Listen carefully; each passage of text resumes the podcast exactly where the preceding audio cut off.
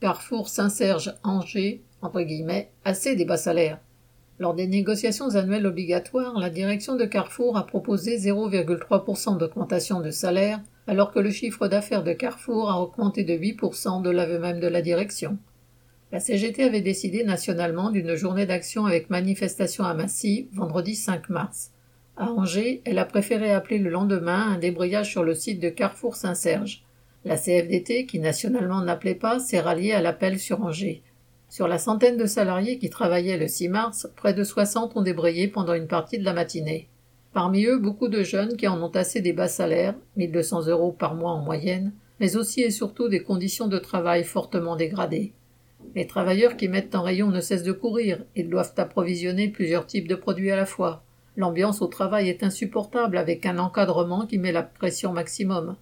Pour ceux qui sont en caisse, c'est la même chose. Il n'y a plus que seize caisses contre une cinquantaine il y a quelques années pour faire passer un nombre de clients aussi important. C'est pourquoi les travailleurs présents à ce débrayage demandent des embauches en nombre suffisant.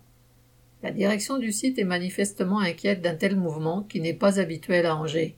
Elle a d'ailleurs décidé de faire passer immédiatement plusieurs travailleurs précaires en CDD contrat pro, alors que cela ne devait se faire qu'en juin. Cette mobilisation importante qui a entraîné beaucoup de jeunes est un encouragement à relever la tête. La direction de Carrefour Serge n'en a pas fini avec les travailleurs du site. Correspondant Hello.